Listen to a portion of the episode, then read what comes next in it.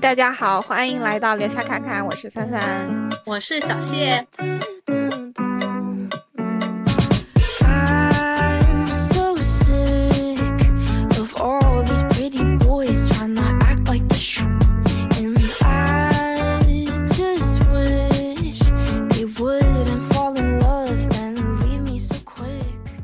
后这一期我们要来讲一下我们作为普通玩家使用 Chat GPT 的感受。对，其实 Chat GPT 也很挺早就放出来了嘛，对吧？其实我大概从三四月份就接触到这个东西，然后到现在大概也有个五六个月了吧。我基本上每天都有用，每天都会用吧，我每天都会用。我现在离了 Chat GPT 我已经活不了了。天呐，你使用好频繁。对，然后呢，其实很早就想录制这一期节目，但是由于各种原因，包括想要更完善的体现给大家我们的使用感受，所以就把时间拖到了现在。哇，换我的话说，就是能录一期真太不容易了。是的，是的，其实这个这期播客呢，我们其实也主要是从我们自身的体验角度出发吧，因为我们也不是那种非常专业的。做算法的呀，或者对对这种科技玩家，是不是？我们也就是从普通大众的角度出发，聊一聊我们自己的感受。然后作为一个播客制作者，我们肯定首先是想用 Chat GPT 来协助我们做这个播客。说实话，其实我们。制作之前播客的，做前几期播客的时候，自从我们开始接触到 ChatGPT 的时候，就有用它来协助我们做播客的内容。有吗？哦，起标题，起各种起标题啊，然后包括想要就问他，然后问他一些内容，让他直接提供给我们。但是我们最开始没有想用 ChatGPT 来写大纲，其实也有问诶，只是他写大纲不太行，就是太 general，太笼统。对对对。对，那我们我们接下来就是讲讲为什么不行。我们这次尝试用它重新做了一下我们之前出过的一期《兄弟》关于《兄弟》这本书的播客。对，那本书是我们在去年十月份的时候，然后我们碰面之后，当时偶然的机遇看到了黄鸭兄的他那一期 B 站的有一有一期视频嘛，然后我们就觉得对跟余华老师的对话，对，觉得还挺有意思的。然后我俩就。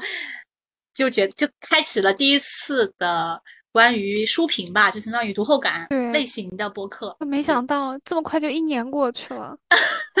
对呀，真的有十月一号的时候上。对。然后十月一号之后呢，我们一年之内只出了一期书评，真的是太好笑了。也挺好，一年一会，一年一本书。对，首先我们问了 Chat。GPT 第一个问题是：假如你是余华老师的忠实粉丝，现在需要你来介绍一下《兄弟》这本书，你会怎么讲？然后他给出的回答是这样子的：说，作为余华的忠实粉丝，我很高兴为你介绍他的作品《兄弟》。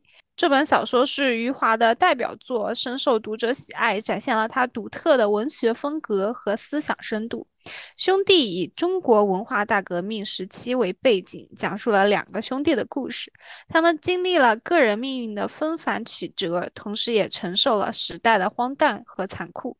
这部小说不仅通过个人经历展现了社会历史的变迁，更深入探讨了人性的边界、家庭关系以及对生命意义的思考。小说中的主人公杀人犯兄弟兰兰和小庆以及他们之间的矛盾与牵绊的关系，给读者带来了强烈的冲情感冲击。余华巧妙地运用了寓言的手法，以幽默夸张的笔触展现了人性的复杂性和社会的荒谬。他通过细腻的描写和动人的情感表达，深入刻画了兄弟之间的爱恨情仇，以及他们在困境中的选择和挣扎。兄弟不仅在情节上引人入胜，更在深度上引发读者的思考。通过讲述兄。兄弟之间的故事，余华探索了人性的边界、生命运的局限，以及对生命的渴望与抗争。他以细腻的笔触和独特的视角，展示了人性的光辉和黑暗，引发了读者对人生、情感、社会的深刻思考。说实话，我听完这段之后。重复的内容很多，我脑子里什么都没有留下，我只留下了杀人犯兄弟弟兰兰和小庆是谁呀？是啊，我笑死了，谁呀？不对马嘴，不知道他在讲啥。杀人犯兄弟兰兰和小庆，我惊呆了，这是从哪来的人呐、这是哪哪一本小说里的人物啊？但是我看他的有一些说法，比如说通过个人的经历展现了社会历史的变迁，然后探讨人性的边界、家庭关系和生命的意义，倒是也对得上，因为他就是从两个兄弟嘛，李光头和宋刚他们的发生的故事，然后融入了这个时代的这个特色在里面，所以好像这有一些也还能对得上，但是主要是他的错误太明显了。但我读的时候会想说，就重复内容啊，三段话基本上都是重复的在写同一个东西。他就讲他的主要故事情节嘛，大概。对对对，就然后就是非常句话就能说说完他这三段话的内容，对，然后就有一种非常宽，就非常宽泛。广的感觉。对，然后我就说听完之后什么都没有留下，但是这是他的特点吧？我觉得他写的东西都还蛮，就是不管就不止在这个层面上，不止让他写这个文稿层面上，我觉得他其他东西，其他的问他其他的问题也，基本都是这个特点，就是很宽。但是宽啊，就不容易出错，你知道吗？从这个角度可以来说，如果你需要那种水一水的文章，你完全可以找他帮你写，他会 教你怎么能水出一篇文章来。怎么把字数变多？对，然后因为这个回答，我们引出了对他的下一个问题，是说，那兰兰和小庆不是余华的兄弟这本书的人物，我们问你是不是弄错了？他承认错误非常快，他说非常抱歉，我给出了错误的信息，您是对的。兄弟这本书没有兰兰和小庆这两个人物，然后说感谢您的指正。然后他下面又是相当于重复了上面的内容吧，就是介绍了兄弟这本书，什么以文革为背景啊，讲述了两个兄弟的故事啊，体现了时代的荒谬和残酷啊。然后等等，然后又说兄弟这本故事的主要人物是兄弟胸脯和胸前。是谁？是哪里编出来的 人呢？是哪里编出来的？然后说，小说通过兄弟之间的关系，展现了胸脯对胸前的保护和关怀，以及胸前对胸脯的依赖和敬仰啊。这两个人又是从哪儿出来的？但是你如果把它换成李光头和就把名字带入进去，这句话是没有矛盾的。呃，对对对，好像也还合理。就是如果你这个人名是对的话，看起来也还蛮符合逻辑的。然后呢，我们又跟他说，又在纠正他。我们说，胸脯和胸拳也不是余华的兄弟这本书的人物啊。然后他就说，非常抱歉，我又犯了错误了。然后说，您是正确的，态度非常好，但是永远没有正确答案。嗯，然后说非常抱歉，这本书里面没有胸脯和胸拳两个人物，抱歉给您带来了困惑。主要人物包括了刘易斯和宋刚这两这对兄弟。OK，宋刚好歹是对了，是吧？是，但是刘易斯，刘易斯又是谁呀？啊？对，然后他又是除了这两个人名换了一下，其他内容其实都大差不差。然后我们就又说刘易斯不是余华的呃这本兄弟的人物，然后他说非常抱歉，又开始道歉了，疯狂道歉，屡教不改，这不就是我们答辩的现状吗？笑死！态度一定要端正，态度一定要端正，没错。然后他说：“兄弟，这本书并没有刘易斯这个人物，非常抱歉给您带来了混淆。”然后又说主人公是兄弟杨帆和杨光，又是谁呀？然后就还是错的，大概这样是错了一个。四次了，错了四次了，一直都没有纠正。但是他这边写了个新的内容，就说杨帆是一个有着追求自由和理想的年轻人，而杨光则是一个行动迟缓、愚笨而顺从的人。他们的命运因为文文化大革命而发生了巨变。好像这段话你把人物换一下也，我觉得是是对的。你觉得呢？如果把可是宋刚他也不是一个行动迟缓、愚笨的人，愚笨而顺从。对对对，嗯，是的，呃，很奇怪，反正不知道他这个感觉一半对一半错的感觉，是，嗯，然后我们就直接告诉他正确答案了。对，我们说余华的兄弟讲的是李光头和宋刚，嗯，你之前前面的那些都讲错了。兄弟这本书的主要人物是李光头和宋刚，而不是我之前提的其他人物。非常抱歉，给你带来了混淆和困惑。然后巴拉巴拉，又是之前重复的一些话。对，到此为止，就我们对它不抱有任何期待，写任何读后感或者大纲之类的。我们刚刚用的是 Chat GPT 三点五版本，呃，做的就是问的问题，然后让他提供的答案。因为他这个在梗概上犯的错误就很多了，所以我们就后来放弃了让他做一期完整播客的想法，我们就转而去寻找了 GPT Four 吧，就是呃牛鼻影它是。相当于整合了 GPT-4 的内核，所以我们就用了牛鼻影，然后我们就让想要让它呃看看它有没有这方面有一些改善，因为我们之前也有听说过 GPT-4 和呃 Three 三点五它是有一个量级的一个就是质级的一个变化吧。然后牛鼻影它其实也有不同的模式啦，就是比如说有创新版的，呃有平衡版的，然后也有精确版。我用的免费版本的是。每一个模式每天有三十个词条的内容是免费的，就是你可以问他三十个问题。一开始呢，我们是用了精确版的内容，就让他问了一样的问题，想要让他提炼一下，就让他介绍一下《兄弟》这本书。他至少人名方面是没有出错了，至少在主角方面是没有。嗯，他大概是这样写的，就是说《兄弟》这本书呢是余华的一部长篇小说，然后首次出版的时间是零五年。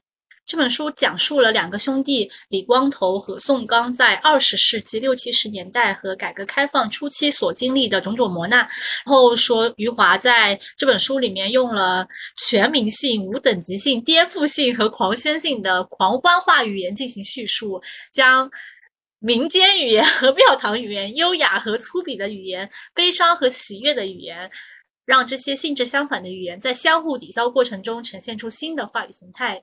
进而产生新的意义空间，就是很很大的一个宏观层面啊。我觉得它的用词更加的就升了好几个 level 的那种。至少反正我们是讲不出来的，是不是？是是是是，我写不出来这种东西。反正我们是写不出来这种话的。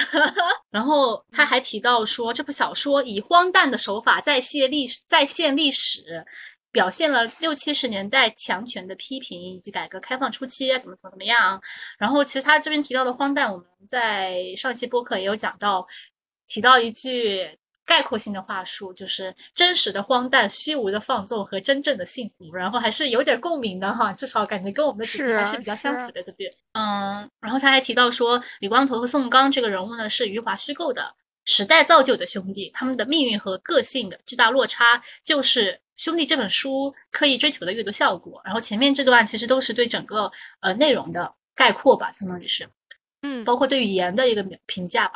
他还提到了这本书，他获得了一些奖，比如说获得第一届法国的外国小说奖，后来在去年的时候，九月份的时候，呃，获得了应该是这个这个奖应该是俄罗斯的什么雅思，是是是，我当时看到那个，就他当时获得了这本书没多久。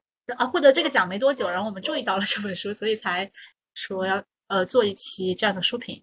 对，然后他这个就是描述了他获得了什么奖，然后总的来说他又进行了一个概括，描述了怎么怎么样文革，包括前面是一个文革的故事，后面是一个改革开放之后的故事，怎么形成冲突啊这种，嗯，至少来说还是还是比较全面的。虽然他的话术吧比较。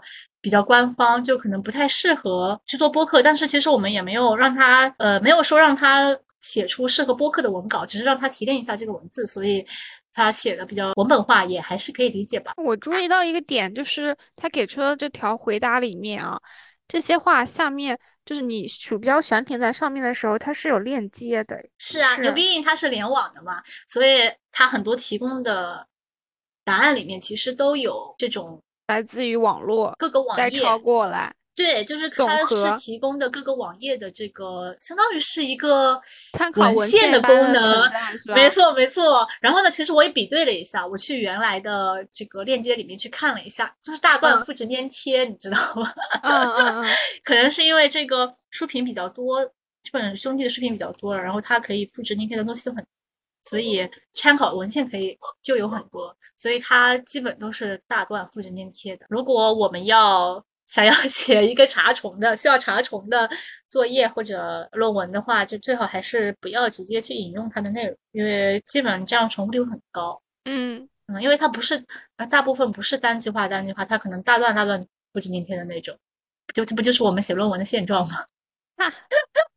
后来我们就让他想让牛逼印去做一个关于兄弟这期播客的提纲，我们就问他可以列一个以兄弟为主题的播客的提纲吗？然后重点呢是要在于对其他其中的人物和细节的分析，因为我们上一我们之前做这期的时候。基本上也是对其中的人物对人物进。行了，对对对对，所以我们想让它更加符合我们的主题吧，看看跟我们有没有形成灵魂的共鸣，所以我们就问了牛逼这样的一个问题。然后下面是他的回答啊：一、播客开场欢迎语，介绍今天的主题《余华的兄弟》；二、兄弟的基本信息，首次出版时间、主要角色和故事梗概；三、主要角色分析，李光头和宋刚的性格特点，他们如何反映出时代的影响，对他们在故事中的行为和选择的深入分析；四、小说细节解读。对小说中重要情节和细节的解读，如何通过这些细节理解角色和故事。五、兄弟的独特之处，余华的叙事风格和语言运用，小说中的历史再现和时代特征。六、兄弟的主题思考，对两个不同时代的描绘，对人性和社会变迁的见解。七、结束语，对兄弟的推荐，就是我看了这个提纲之后，其实我还蛮欣赏的哈。逻辑清晰，层层递对，而且非常全面，我感觉就是基本上跟我们之前做播客的那个中心的内容、核心内容，它其实都有进行，呃，都有罗列到，就是大家想讲的内容其实是一样的，只不过是看怎么去归类，怎么去讲。对对对比如说我比较欣赏他第三点哈，就他提到了对角色进行分析嘛，主要对于呃两个主角，也就是李光头和宋刚的性格特点进行分析，以及他们这样的性格特点是怎么反映出时代的影响，并嗯。且他们还对后面的就是还对。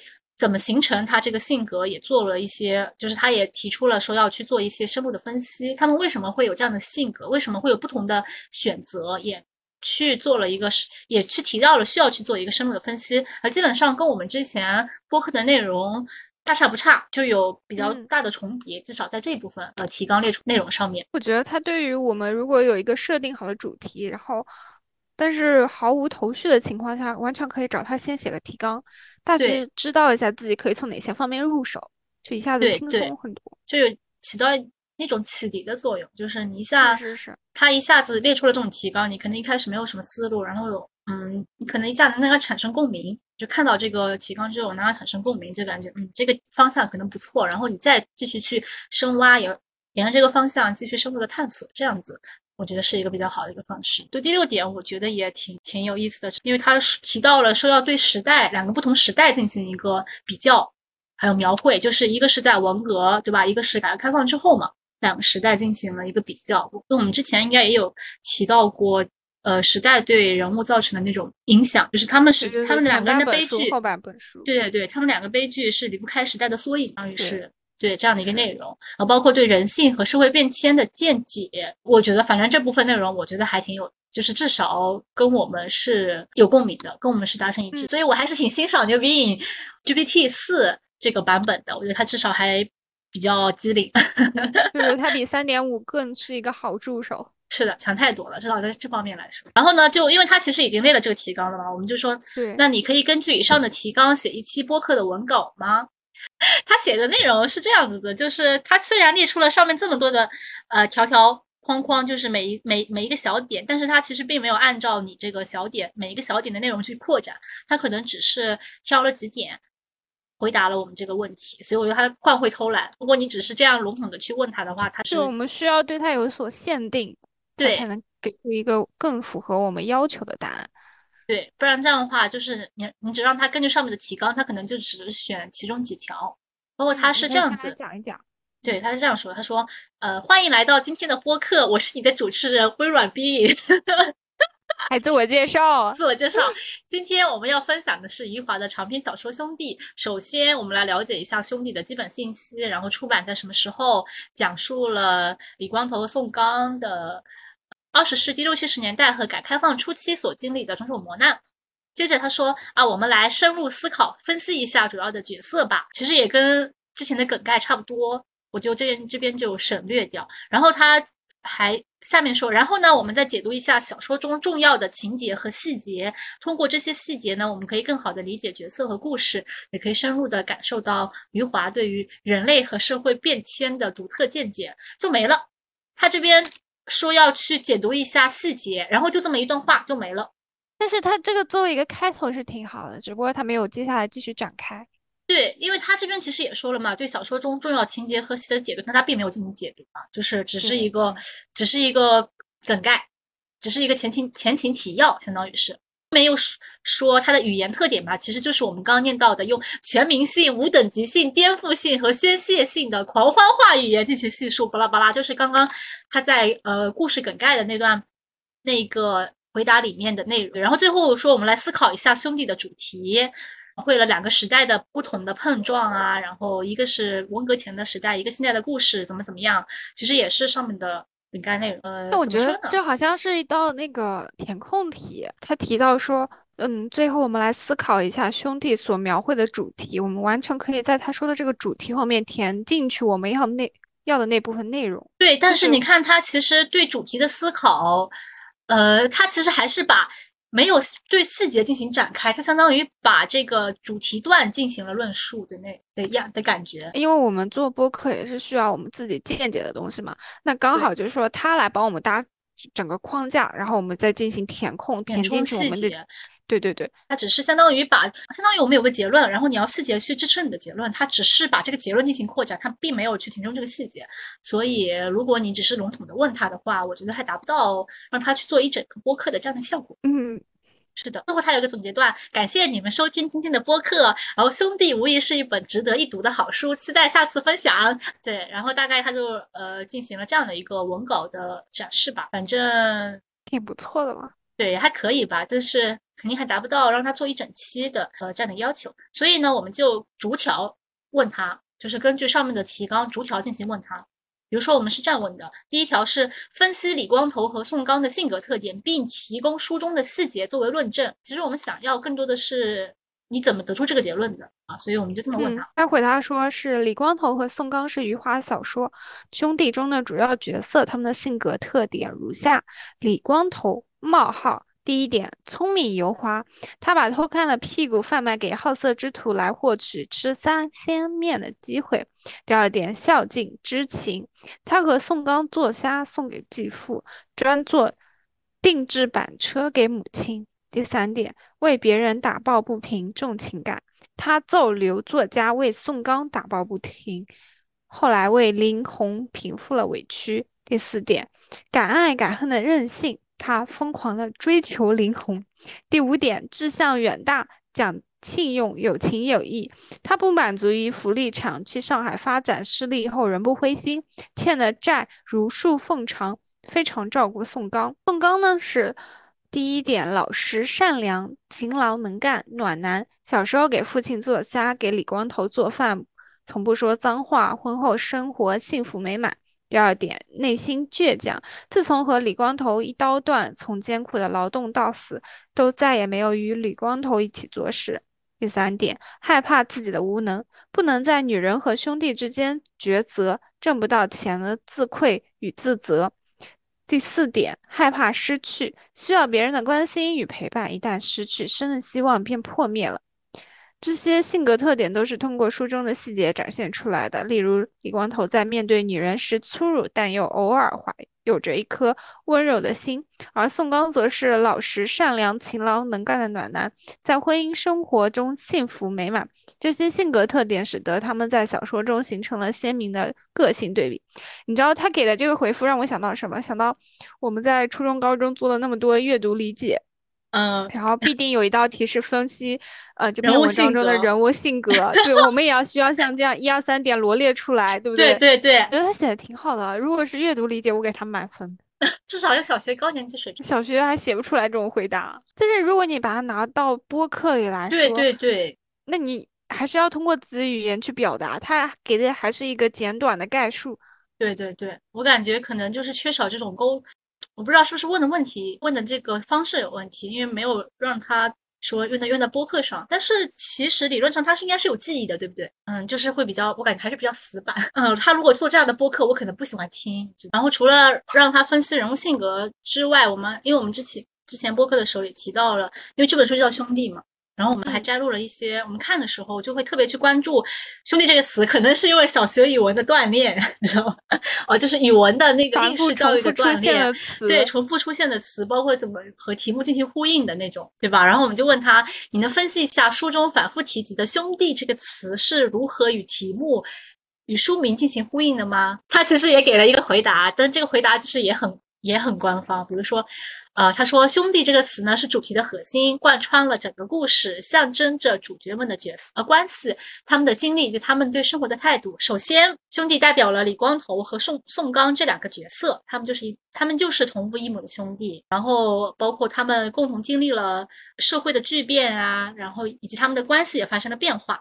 其次呢，兄弟象征了他们之间的深厚情谊和共同的经历，好像差不多和第一点。对，然后第三个兄弟可以理解为一种精神象征，就是一种坚韧不拔的精神和对生活的热爱，以及象征他们对生活的执着和对未来的希望。呃，我觉得还是就像上一个问题好像没有答一样很大的还是在做阅读理解。就是在做阅读理解，没错。对，不知道从哪个他，但是你看他呃这个回答他是没有链接的，可能是他自己组织的，也不知道自己组织，就啊是他，就是他没有链接，他至少不是大段复制粘贴别人的。呃，他最后进行了一个总结，体现了与小说的主题相呼应，体现了人性在社会变迁中的复杂性和矛盾性。这不就是嘛，复杂性和矛盾性是的，哎，差不多吧，反正讲到点儿上了吧，至少是吧？是。至少还比较聪明吧，反正 OK 的，我觉得还可以接受吧这个答案。呃然后我们接着又问，就是说分析一下宋环平和李兰两个人体现出来的人性光辉和对主角的影响。他给出的回答是这样的：他说，在这个小说当中，宋凡平和李兰这两个人的角色都以各自的方式体现了人性的光辉，并对主角产生了深远的影响。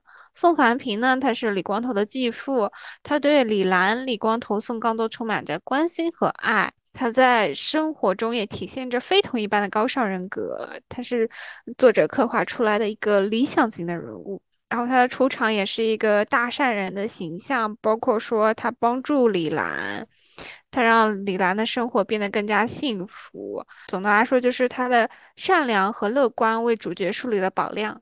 然后李兰呢，作为李光头的母亲，她在丈夫去世之后，独自承担起抚养孩子的重任，并在困难当中坚守着对孩子爱和责任。她因为丈夫在厕所偷看女人屁股掉进茅坑淹死，而在这个镇上抬不起头来，终日是活在这种羞辱之中。而孟凡平的爱情改变了他，他给了李兰和自尊。所以说，就是李兰对孩子们的这些爱和关怀，也对主角产生了深远的影响。就是我们想让他分析这两个人物形象，是因为我们之前也也提，因为我们之前主要就是分析了五个人物形象，就是是两个主角对吧？然后包括这一对夫妻，以及还有一个对林红，那个女主角吧，算是对吧？对，所以我林红们就想就是想想让嗯他也重复一下，就看她的分析能力和我们的差距在哪里，看看机器做出来的和我们的人想出来的这种嗯差距在什么。我们主要是从文章中、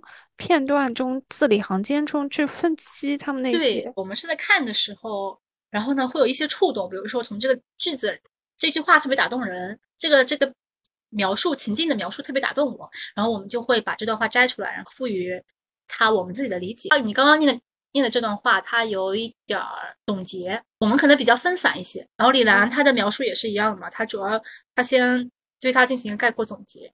包括她在困难中坚守着、坚守着对孩子的爱和责任，然后细节展开啊，包括她她怎么困难的啊，怎么坚守的啊，是不是？所以还是感觉有点儿，就像说的，有点儿写阅读理解的感觉。然后我们，我感觉我们的我们之前的提炼可能更加的水到渠成，对，我们是层层递进，告诉你我们是怎么感受出来那些东西的。它的文字比较硬邦邦，就是至少没有人的温度吧，就是那种感觉。最后一个人物分析的话，我们是让他分析了林红这个形象。他说林红是余华兄弟中的一个重要角色，他的形象是复杂并且很丰富的，然后包括他早期的时候的剧情。随着故事展开的角色剧情是怎么样，最后进行了一个总分总的一个概括吧，进行了一个总结吧。他就是所有的回答都是总分总的格式。林红是一个多重人格、命途多舛、被情感支配的角色，它反映了那个时代女性在面对生活压力和社会变迁时所做出的各种选择和妥协。这段话倒是说还说到我心里去了。最后一个问题，我们问了你如何看待文中描述的文革悲剧？这个文革的那个场景哈，是就是当时就是我们还挺有感触的吧？反正当时就是大半夜的哭的稀里哗啦的那种感触。就是不太能接受，怎么还能能这么苦？主要是他文字给我们传递出来的这个场景就非常的 striking。余华他提供的这种细节，就我们从小生活在一个非常和平的一个社会情况下，然后无法想象另外一种生活是怎么样的，就完全颠覆就是包括课本里边，历史课本里边有提到过这段历史，但是没有像这种与文字描述这样子有冲击力。就是你看到这个文字，你的秒的眼前就是会浮现出这样的一幅场景，就是这种血淋淋的场景，就是对于我们来说最血淋淋的场景应该是什么车祸啊、地震啊，就是这种嗯灾害，而非这种人人为对人为造成的这种血腥。所以我们就问了他这样的问题，想让他去描述一下文中所提到的文革造成的悲剧，也是总分总是吧？非常的标准啊，嗯，是。老师眼里的好学生，Chat GPT 四点零。现在可能国内，我觉得反正国内可能 Chat GPT 听肯定是听过，但是用的还只是一小部分吧，至少。对，我觉得很多人，包括我在很多群里看到大家都在问，啊，有没有新的 Chat GPT 的链接？可替代性的这种链接。对，就是国内的这些版本的链接。基本上他们不会要求说想自己想办法去接触真正的 Chat GPT，我觉得这也是蛮遗憾的一点，就差这么一步，他们不愿意去做出这个尝试。下一句，如果你需要一个正确的如何去使用 Chat GPT 的这么一个渠道的话，你可以在后台给我们评论或者私信我们那个邮箱，我可以提供一个方提供一个方式。呃，反正总的来说，从这一段他提供的播客的内容。以及我提案啊提纲上面分析的话，我是觉得它缺乏一些高度概括和联想的能力。因为我们当时在制作的时候，是可以把相似的情节进行联系起来，就是有点及面的这样展开。但是我觉得 ChatGPT 它提供给我的更多的是点儿，就是它给你一个结论，给你一个点儿，给你一个结论，给你一个点儿，就是这样的一个方式。嗯，就是没有把上下文这样子。把整个文章这样联系起来，我觉得是有些遗憾的。比如说，我们之前在讲文革那段遭遇的时候，对两个相似的悲剧人物，对孙伟父亲和宋凡平进行了一个比较。然后我们重点当时讲的是宋凡平呢，是对于他的悲惨的结局进行了描述，但是对宋伟父亲，就是对他如何受刑、如何呃磨难的这个过程进行了详述，呃。详细的描述，所以我们就通过这样的一个对比吧，就是觉得两通过对两个人的这样的描述，把一个完整的过程和结果都给描述清楚了。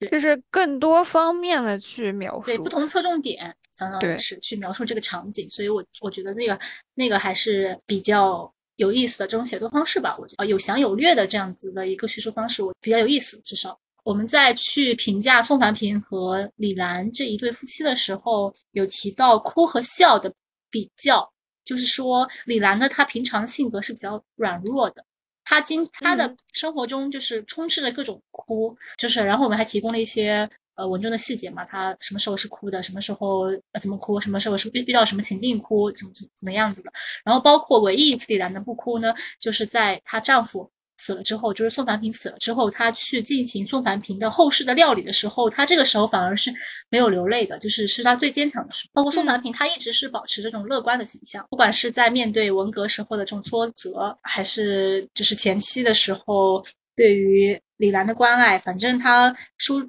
中随处可见的各种笑容。但是他唯一一次哭是在他。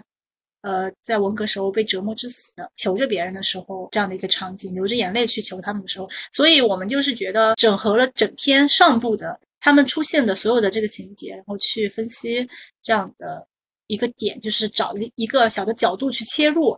我觉得他这个能力还是没有达到，至少。然后最后我们问了一个比较有意思的一个点，我们就说你可以用一段幽默的开场白进行兄弟播客的开场吗？因为觉得他写的都太官方了嘛。然后我觉得，呃，对，就稍微对他有一点的要求。是的，至少对他规定了一个限定的一个方向，就是让他稍微幽默一些，并且只让他写开场白，对吧？他给出的回答是这样的：当然可以。以下是我为兄弟准备的播客开场白。欢迎来到今天播客，我是你们的主持人微软必应。今天我们要分享的是余华的长篇小说《兄弟》。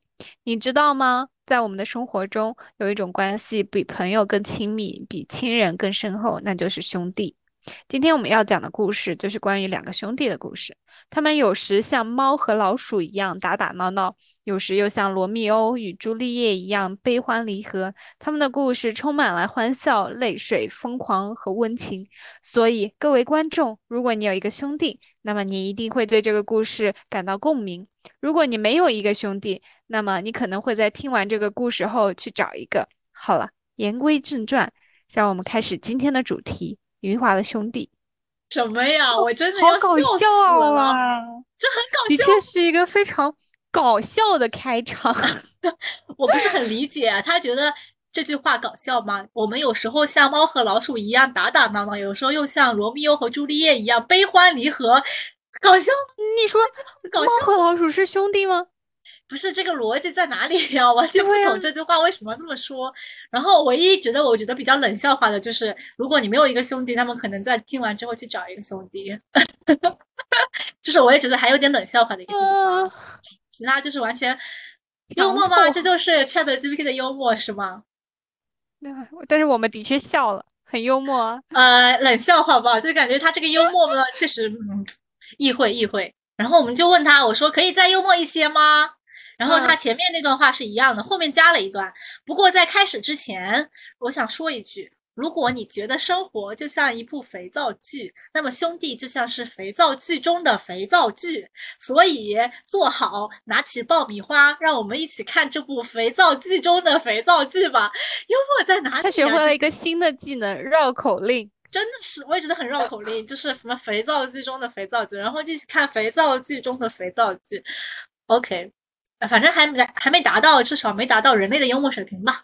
那差不多就关于用 Chat GPT 来做播客，差不多是以上这些内容。它至少目前还没取，还没法取代我们。至少 从播客这个角度来说，它还没有多好啊。对，但是至少还比较有人情味儿，是不是？至少是个，呃，是正常人，听起来是正常人。不会像这种比较官方的、比较文字化的，至少是个人会听的吧？这些是用 Chat GPT 做播客，其他的话我们还尝试了一下他的数学能力、英语水平，然后总的来说，他是一个会写会写上面要打引号会写文案的文科生，然后数学能力一般的一个文科生，英语水平能力很不错的国际生。首先，我们先来讲讲会写文案的文科生。就比方说，我们可以给他设定好一个主题、形式、对象、数据等等的一些具体要求。比如，我们对他提问说：“假如你是一个传媒类的专业的女学生，现在有一份作业是以女生卫生。”女性卫生巾为主题的一千五百字论文，要求观点新颖，你会怎么写？女性卫生巾为主题，一千五百字，观点新颖，这些都是一些具体项的要求。那他给我们的答案是，他给了我们引言，嗯，女生卫生巾的历史、环境影响、社会意义、健康影响、未来发展，就是这六块来依次展开女性。卫生巾这个主题，其实我们一开始问的时候，它每一个部分，就是刚刚提到的引言啊、历史啊、社会影响啊，每个部分它只提供给了一小段的内容，就是只给了一个，嗯，可能类似于开头段的内容吧。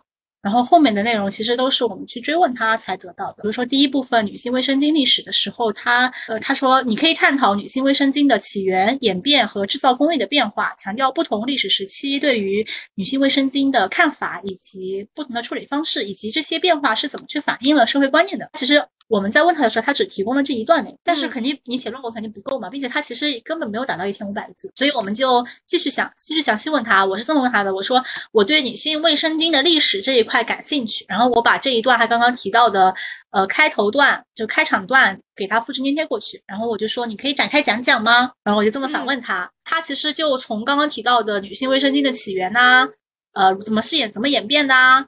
怎么改进的，啊以及以后背后隐藏的社会观念的变化呀，进行了论述。比如说，他说女性卫生巾的起源呢，最早可以追溯到古代，在早期社会的时候，用了各种方法去处理月经，比如说用布条、动物皮革和植物纤维等等。但是呢，这个方法的效率和卫生情况呢，都会比较差一些。然后他说到了中世纪和近代呢，又改呃改变了这个材料，比如说用了绢丝和亚麻布啊等等。但是这个情况下还是用的自然的材料嘛，呃，卫生状况还是没有很大的改善。然后包括到后来十九世纪啊，它是怎么改进的？包括可以用一些棉质或者纱布的卫生巾，这些卫生巾呢是可以重复利用的。包括它在十九世纪末期和初期的时候进行了一些，呃，就是进行商业化的卫生巾的生产，进行了一次性的卫生巾的贩卖呀，标志着卫女性卫生巾的商业化等等。它第四部分就是提到了演变嘛。观念的演变，就说以前的时候呢，呃，女性的月经其实经常被视为污秽或者不洁净，然后到现在。随着时间的推移，人们认识到了女性的月经是一个正常的生理现象，更多人去关注这个呃女性月经的这个现象，包括卫生巾的改进啊等等。你去追问他的时候，他会从他刚刚提到的总结里面去展开描述这个内容。对，但是你其实可以看到，它还是比较笼统嘛，包括古代，那你古代具体什么时候呢？你也不知道，对不对？你中世纪，中世纪大概什么？呃，它它有它有一个区间范围嘛，但是你。到底是具体在什么时间呢？他也没有提到。包括社会观念的演进呢？它因为因为演进至少是一个动态变化的一个过程嘛，对吧？你古代是怎么样？现在呢？他就大概就提了一嘴，就说现在认识到这个是正常的生理现象，大概就这样提了一嘴，所以也。我觉得也没有特别的完善，然后包括第二部分的环境影响，它也其实也是类似的一个结构。下几块都是差不多的内容，都是类似的结构。对，然后我们就是后面对它进行再追问，它才会从总结段里面去展开后面的小段的内容。包括呃，其实这一部分，比如说环境影响里面，它有提到了可持续发展的替代品，因为一次性的卫生巾它其实不太环保，会产生比较多的垃圾，然后会浪费比较多的能源啊、材料啊等等，所以它就提到了可持续发展的替代品，比如说可以用一些重复利用的布质卫生巾，或者可以用生物降解的。卫生巾或者一些月经杯，突然启发到我了。因为月经杯呢这个东西我是听过的，但是呃一直没有去尝试，然后也没有深入的了解到。然后包括他提到的这个月经杯呢，是感觉挺有意思的这样的一个方向，就觉得是不是可以继续，比如说你如果要写这个论文，那你是不是挑一个你感兴趣的点儿继续去深入进行阐述？所以我就问他。我说我对月经杯比较感兴趣，能详细讲讲吗？他就又罗列出了，比如说月经杯的优点，然后使用方式以及环境的影响，就是它有对环境有什么有利的地方。至少让我对月经杯有了一个初步的印象，初步的认识。因为我对这个东西也比较陌生，只是有个这么概念。对，包括他提到，他能让你知道从哪里下手去了解。对对对，就是特别是在我们没有什么思路的时候，他罗列出的一些要点，可能突然和你的。兴趣是契合的，就是跟着他这个搭，然后继续去阐述论呃论展。然后他有提到过说，使用方式，使用月经杯的时候需要将它折叠成适当的形状，然后插入到阴道里。一旦插入的话，它就会展开，展成另外一个形。它就是一个怎么讲，类似于漏斗一样的形状。对对对对对。接着它。是的，就你在阴道把它结婚，它就不会弄脏你的内裤啊。还有说一些嗯注意事项，你用完之后。需要进行清洗，然后进行消毒。然后他还提到了对环境的好处，因为它是可再生的，呃呃可重复利用的，并且材料是医疗级的硅胶啊等等，不像于塑料这种是就很难分解。然后我看他给我提供的东西都是好处嘛，我就说那月经杯有什么坏处吗？然后他有给我提供一些呃内容，比如说月经杯它因为你在使用的时候你需要提前学习，为了防止对你身体造成一个伤害，然后包括不适感，因为一开始用的时候。毕竟有异物在你身体里面在习惯，包括清洁问题，如果做不干净的话，可能会感染。然后他还提到了一些不适用的情况，哈，就比如说，呃，未经性交的少女，或者一些身体结构异常的女性，或者是一些女性，她是用了避孕环的，呃，宫内宫内的那种节育器，也是需要慎重使用。我一开始不太理解为什么未经性交的女性不能用，继续去问他，他就进行了一个解释嘛。未经性交的女性，她的阴道比较窄。然后你展开之后，它可能会对你阴道有一个损伤，但他说也不是绝对的哈，就是求生欲在这就体现出来了。他说，当然这也不是绝对的，因为每个人的身体都不一样。然后说，当然有些处，有些那个未经性交女性可能也发现使用月经杯是没有问题的。OK，当然你可以需要谨慎尝试，询问医生，巴拉巴拉巴拉。总的来说，我觉得还是比较全，就是它非常适合用来学习一个新的东西。对，因为它总结的很完善，就不需要你相当于去网页上搜。零七零八的这种碎片的知识，把它整合到一起，那个就非常考验你的搜索能力。像这个的话，你问什么，他答什么。然后后面的社会影响、健康、社会意义、健康影响和呃未来的发展都差不多。其实我对这个也挺感兴趣的，智能卫生巾的发展，就是未来的发展方向。我觉得什么叫做智能卫生巾啊？呃，整合了这种科技的。元素在里面，它可以去监测女性的健康状况。呃，我就问他，我说我对智能卫生巾的发展也很感兴趣啊。我说那你可以展开畅想一下未来的卫生巾会是怎么样子的吗？嗯，他提到了说，未来卫生巾可能是能够提供警报，配备了传感感知。你这个卫生巾它的容量，就是一旦你那个血容量可能比较大了，需要更换了，它就会提醒你，给你发警报。无法想象，因为你一旦涉及到这种，你必定要有个电池的存在。对，但它传感器其实是可以放在你，我呃我畅想的哈，它可以放在你这个，就是不是放在直接和你身体接触的这个表面，它可以放在身体的下面一层，所以就会好一些。然后包括温度调节，因为有些女生会痛经啊，对不对？那就它可以。调整成成一些你想要的温度，就可以起到一个。减缓疼痛的效果吧，这个我也不能理解啊，为什么痛的又不是下面，痛的是上面的小腹。呃，在下面会不会也好一些呢？我不知道，我只是这么想。就如果你想象一下，如果是在夏天有一个很闷热的情况，然后你再给它加热一下，你可以冬天的时候调节，我觉得还还挺合理的。然后还有健康监测，就是去监测你在生理期的时候的各种体温啊、睡眠情况啊、情绪啊等等。可是如果是健康监测的话，这个手表它就是通过监测体温。来预测我的月经周期，因为是来来月经前几天，你的体温会有一个骤降，骤降，嗯，就是比你正常的平均体温下降零点五到零点六这么一个体温，它可能就是一体化。还有他说，未来智能卫生巾可以集成到可穿戴设备，我觉得可能是信息同步吧。我猜测，嗯，是是是，比如说，它会跟它可以跟你手表的这个数据进行合并啊，等等。对我，我觉得还挺有意思，的确是一个从来没有想过的东西。对，是从来没有想过的这个方向和思路吧，我觉得还挺好玩的。这个是我们问了三点五，但其实我们的要求是让他多写一篇论文，然后要求观点新颖啊。但是我其实觉得就很 normal 啊。然后包括未来发展，它其实就是，嗯，它就是一个论文的一个常规的套路嘛，就是你的现状啊，你现在有什么欠缺，你未来应该解决什么问题。它其实都差不多，我就想看看进阶版的四点呃四点零它是怎么样子的一个情况，我就去问了精确版本的牛逼。然后四点零版本它提供了一个标题，三点五版本没有给我提供标题哈，它提供标题是女性卫生巾超越功能性的社会影响，呃它。主要探讨的是社会的影响，但是我从他后面给我的内容中，并没有觉得他偏向的是社会影响。第一部分的主体内容是提到了探讨卫生巾、女性卫生巾的历史发展，以及它怎么改变了女性的生活，引用一些历史事件和数据来支撑观点。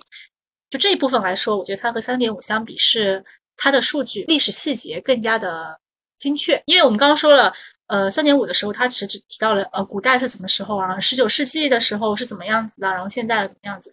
然后它四点零的精确版本哈，不愧是精确版本，它确实是更加的细致了。包括它提到第一部分，呃，女性卫生巾的历史发展及其对女性生活的影响。它提到了它的最早的历史可以追溯到公元十世纪的古希腊，然后包括十九世纪末的时候，它做出了怎样的改进？呃，人这种设计呢，虽然有。滑动的问题，但是一个重要的进步。二十世纪初的时候呢，用木浆绷带制作一次性的卫生巾，呃，这种卫生巾在一八八八年的时候推出了名叫做 Southball Pad 的第一款一次性卫生巾。其实我们刚刚也说到三点五的时候，它也有提到第一款商用卫生巾，但是也没有提到它是呃用什么材料做的。什么？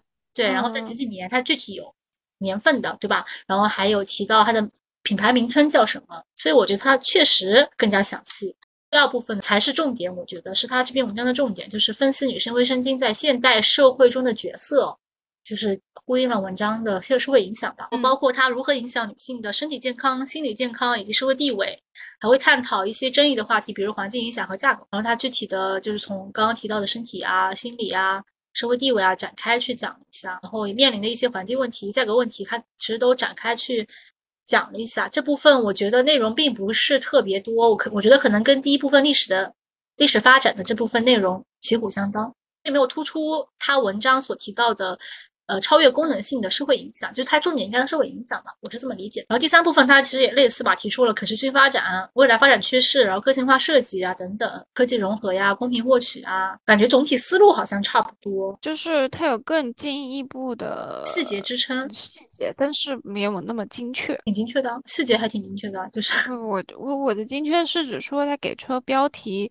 啊，你说它没有完全按照它的标题去，对对，和它的内容所写出来的东西，就是除了 GGP 的四，除了精确版本，它还有创造力版，就是因为我们首先想要新颖一些嘛，然后我也尝试它它的创造力版本的内容是什么样子的，由它的字数可以看出，创造力版本就精简了很多。它的第二标题是女性卫生巾的历史、社会和环境影响。他就从历史就一小段，然后社会一小段，环境影响一小段，没有总结，也也没有那个未来发展趋势什么的。对，然后相相比，因为他说他是创创造力版本的，我觉得和精确版本相比的话，好像没有很大的区别，除了它字数更少一些，更不精确一些。你觉得它有特别创新吗？因为你这边提到的历史、社会、环境影响，精确版本其实都有说到的。没有啊。对啊，所以我其实并没有觉得创造力版本有多创新。我就说，你觉得你写的地方新颖在哪儿呢？你觉得你写的东西新颖在啥地方呢？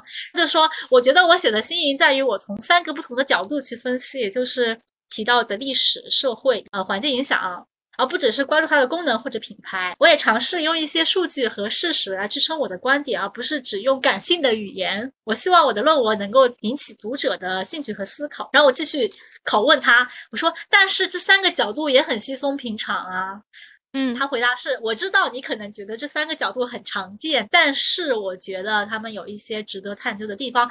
比如说，从历史角度讲了女性卫生巾的发展和女性解放运动的一个关系，它作为一个切入点，对，然后他觉得可以让我们更加了解女性在不同时代的生活和挑战。从社会层面看的话呢，他。提到女性卫生巾的使用和消费，反映了女性对自己身体和健康的态度和选择，可以让我们体会不同文化的地位和权利啊。环境来看，造成了一些困惑、一些问题，然后推动我们去寻找更环保的一些解解决方案。那就觉得啊，这些我觉得都是一些比较新颖、有意义的观点，你不觉得吗？好茶哦，你不觉得吗？然后给了我一个笑脸，给了我一个笑脸，他很嘲讽你知道吗？然后我就说我不觉得哦，然后我也很嘲讽回去，变得 很俏皮可爱的形象。突然我就觉得他在他在影射我呢，他在他他在嘲讽我，所以我就说我没有这么觉得。怎样？是的。然后他就说，那你觉得什么样的观点才算新颖呢？我想听听你的想法。他这么回答我。我继续深入说，我对这个问题就没有什么 idea，我想让你提出让我眼前一亮的想法。他在试图，他后来试图教育我，他说：“我明白你想要我给你一些让你眼前一亮的想法，但是我不能替你完成你的作业呀，因为这样对你的学习是没有帮助的。我只能给你一些启发和建议，希望你能够自己动手写一篇优秀的论文。”然后他后面其实也提出了一些建议呢，就是比如说。嗯，如果你想要写一个新颖的观点，你可以尝试从以下方面来思考：第一个，从女性卫生巾的市场竞争和消费者行为；第二个，从它的创新技术和功能拓展；第三个，从它的文化意义和社会影响。至少还提出了一些思路吧，还是有一定帮助的。但是我也说了哈，它是大段复制粘贴的，所以嗯，不要试图想着。直接照搬照抄复制 它的内容是吧？是的，是的，因为它你看它这里有很多的链接，整段的链接那都是从一些链从一些网页里面照搬照抄过来的文字，就跟之前嗯他帮我们写播客的大纲或者内容一样，他用 Chat GPT 来写文章，他也是擅长于输出格式化的东西，所有的东西都停留于表面。但是比较好的一点是，它的对话框是具有记忆性的，你之前提过的内容。你之后不用再重复，它是能够理解你话语之间那些指代词的含义。所以，如果你想要进一步深入了解，你可以尝试，嗯，对它进入一步步的深入追问，并且纠正它的问题，来得到你想要的答案。那从另一个角度来说，如果我们需要一些格式化的东西，然后它也不要求所谓的新颖性，我们不想浪费自己的时间，那么直接交给 Chat GPT 就好了。对，至少说我们的周报，嗯，对，反正至少从新颖从创造力这个角度来说呢，它还没法取代一些呃创意性的工作。我觉得，就是比如说你提出一些自己的见解啊这种。它顶多能给你一个启迪吧，但是最后的结果还是由由你由你自己去拍板，就是还是很人脑好用啊。它的强处主要是在于它速度快、高效率。是的，除了让他去写这个文案之外呢，因为我其实最近也在做数学数学题，我就让他去解答了我一些数学相关的问题，比如说我让他去证明，去让他去证明一些结论，就是给他一个定律，让他想想让他去证明这个。定律，但其实很多时候你其实可以发现他是在胡说八道的，因为我们给他一个证明，相当于是给他一个起点和终点，他的他的任务就是从起点到终点啊，不管你中间路径是怎么样，他中间路径可能是横七竖八的没有逻辑的路径，但是他。觉得他任务完成了，因为他把起点和终点连接起来了。反正中间的东西你去看的话，还是需要自己去做判断，而不是完全照搬照抄。因为他很多时候是没有逻辑性，没有什么道理。除了给他数学题之外，还让他去做个生物题，就是高中的，比如说高中生物题，给他去做。然后最后那种就计算性的吗？有计算性的，也有那种呃陈述性。会发现他的答案吧，就是你没跟他说单选题，你就直接把题目和选项给他。然后他给你的反馈是经常就是多选，多选，比如说两个正确答案，但是它是单选题啊。虽然你没有告诉他它是单选题，对不对？然后有时候就还感觉挺离谱的。所以我最后的做法就是我会自己先写一遍题目，但是如果如果我是没有参考答案的，我想要知道这个答案的话，我我会把题目。发给他，让他做一遍，然后我就对照我们两个的答案是不是一样的。如果我俩答案是一样的，OK，我就感觉我自己可能百分之九十是对的了，我就过去了。我如果答我俩答案不一样，我还要自己去人工搜索，可以去问一下牛逼，或者去自己去网页上搜索，去找一些帖子呀，去看看，呃，找正确答案。所以我觉得哈，对于这种比较专业的。内容还是需要这个玩家或者我们使用的人有一定的专业知识储备，那你需要去判断或者或者你向他输入一些代码，专门用来计算你这个题。嗯，也有让他去写过代码，但是嗯，我知道现在也有很多代码，就是很多集成的，包括像 VS Code 它这种编译器里面，它就有一些插件扩扩展是呃 GPT 的这个功能的，比如说 Copilot，但是它是收费的，我也还没有自己尝试过。我目前的目前的关于代码方面的应用，就是它相当于是一个函数查阅的功能，就类似于字典查阅的功能。比如说，我会用自己的语言去问他，想要实现某个功能，我应该怎么去写代码，然后他就会给我反馈一堆的函数和代码出来。这个意义在里，就不需要完全去记忆这个函数的用法以及嗯这个函数是做什么，只是需要记忆的功能交给他。对对对对对，所以其实我觉得我现在代码水平就是 大幅度下降，因为我每次遇到问题我就问他，每次遇到问题问他，然后我自己根本就不会去记。是的，所以这个方面来说，我感觉就是纯做这种分析的或纯写这种没有什么含量的代码，很容易被取代掉。但是你说它能够省时省力，为什么不用它呢？是吧？是啊，但是就比如说人就会有有这种惰性嘛，就是会造成你的这个水平会。一直下降，但是除了你要让他写代码的话，最好还是一些计算机基础会比较好一些，比方说 Python，对吧？那你至少要知道怎么去安装这个包吧，或者知道知道它里面的一些基础的东西，不然的话就是两眼一摸瞎，可能都都不知道变量要怎么改，然后它的一些格式什么你都不知道的话，那可能就比较难操作。Chat GPT 属于锦上添花，而不是雪中送炭类型。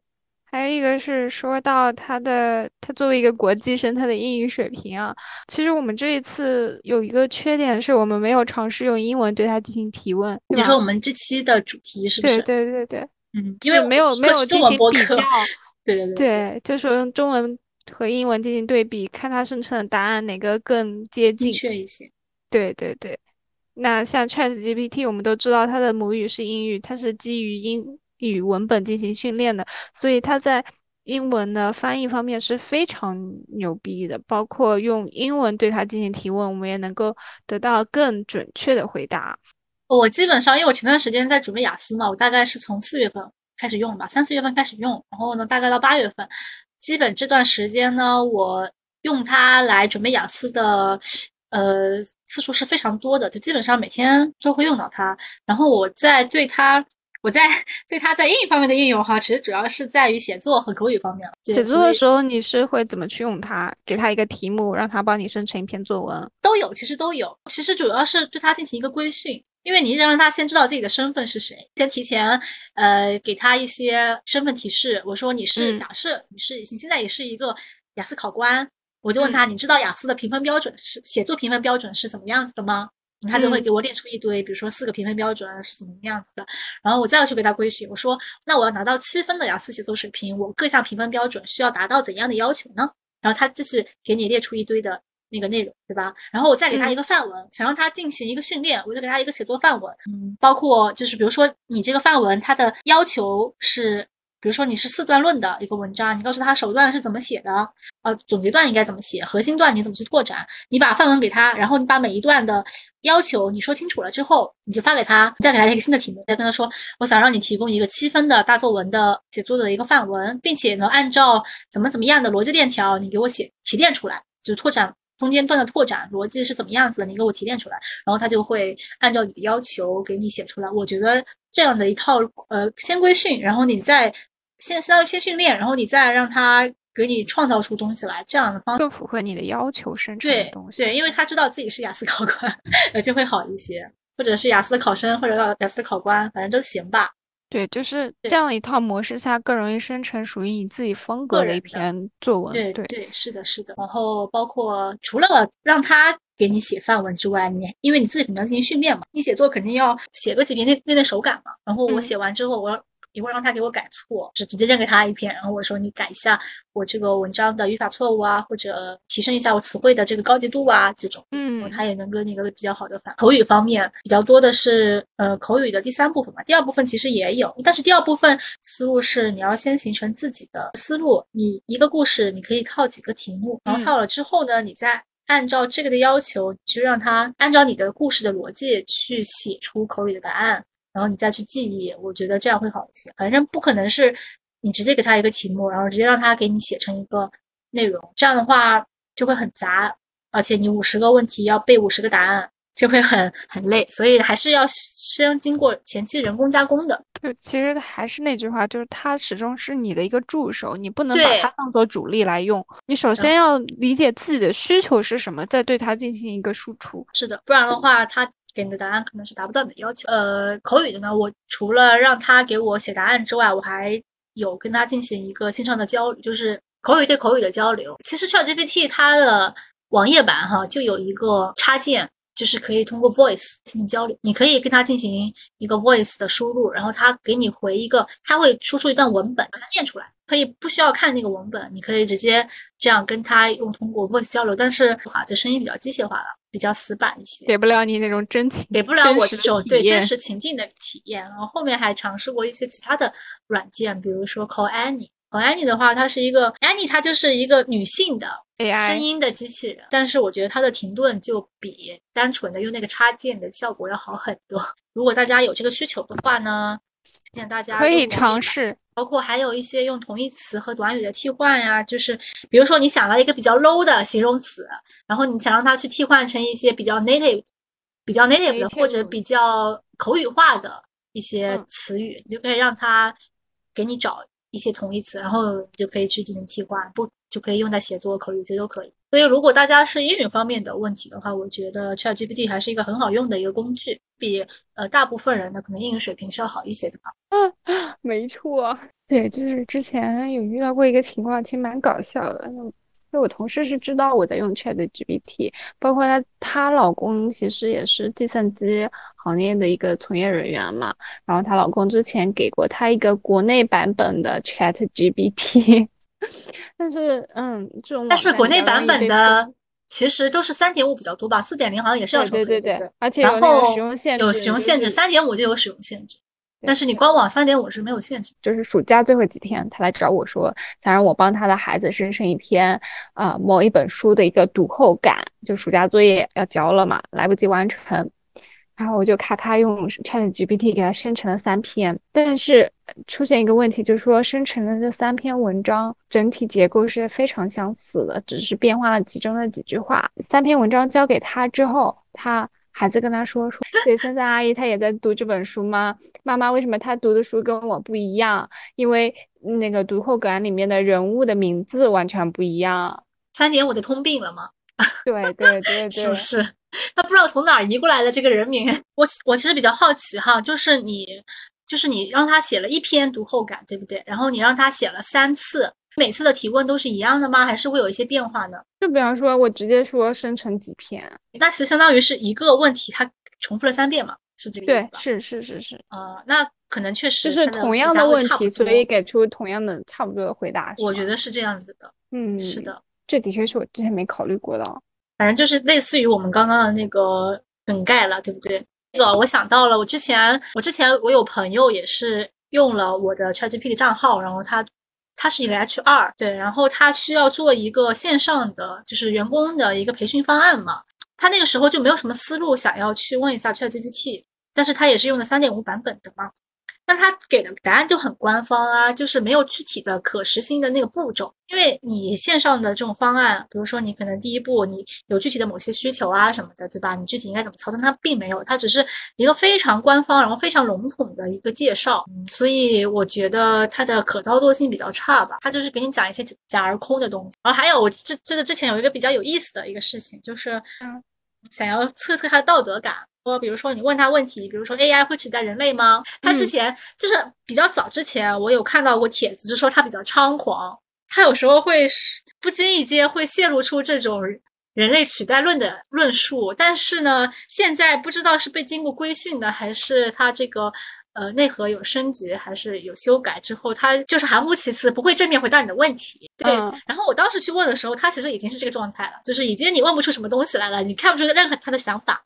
所以我们就换了一个问题问他，就是说让他花钱找一些能够刊登的期刊，就是一些水刊啦。他那个他那个时候其实也是含糊其辞的，他就说啊，我不能鼓励或者推荐投稿至需要付费刊登的期刊，期刊的质量和声誉很重要，他们往往需要经过很严格的审查呀，然后需要经过同行评议呀，对不对？优先他建议你优先去选择一些声誉良好的、可信度高的期刊去回答。再去追问他的时候，你就说你不要管这些。杂杂八东西，我只要你给我提供答案。当时这么问他的，他就给你提供了一系列的声誉非常好的一些中文期刊，就是都是一些核心期刊。我说你给我推荐核心期刊干嘛？我要的是一些水刊。然后他又继续换答案，但是给我提供的全都是一些北大核心期刊啊这种。就是业界很有名的一种期刊，嗯，从这方面来看呢，还是有些道德感的吧，是或者说会不会有有这个可能是他并不知道哪些期刊是能花钱的刊登？对对对，因为我们问他的时候，他其实就二一年的截止到二一年的数据，他有一些最新的呃比较水比较水的期刊，他并没有，他并不知道，就是他知道那些信息是能摆在明面上讲，可我觉得是有一些算法去给他屏蔽掉一些这种违背道德感、违背人文的一些。一些回答，然后我还想起了，就是今天我刚给你发。的有一个牛逼硬核三点五的一个非常明显的一个对比，就问他同一个很简单的问题，就问他树上有四五个鸟，五只鸟，然后呢打走了一只，还剩几只？就是开枪打了一只，还剩几只？然后三点五就会很傻的说，哦，还剩四只。牛逼就会说啊，这个问题比较复杂，因为你要考虑到这个鸟可能会其他鸟被惊醒，就被惊走，然后就说可能没有鸟。就从这个方面来看，它它是比较一个明显的对比。感慨一下。其实这一期差不多是我们时隔一周年建立这个播客一周年录的新的一期。对，然后这期呢，其实我们也准备了很久，因为从我们刚刚提提到了，从我们最初接触到 ChatGPT，用了大概快半年之后的一个分享总结吧。希望这期能在九月末吧跟大家见面吧。然后大家如果有任何的问题，如果或者我们有一些不太妥当的地方，大家在评论区跟我们。互动或者有什么使用的技巧可以偷偷告诉我，对对对对对，分享一下。对我们也很需要这些使用的技巧，提高一下我们的这个效率。那我们下期再见吧，拜拜，拜拜。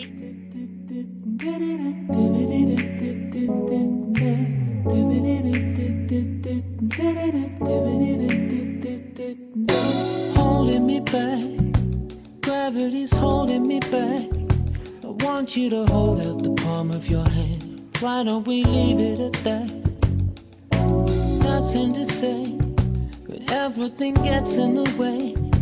Seems you cannot be replaced, and I'm the one who will stay. Oh, oh, oh.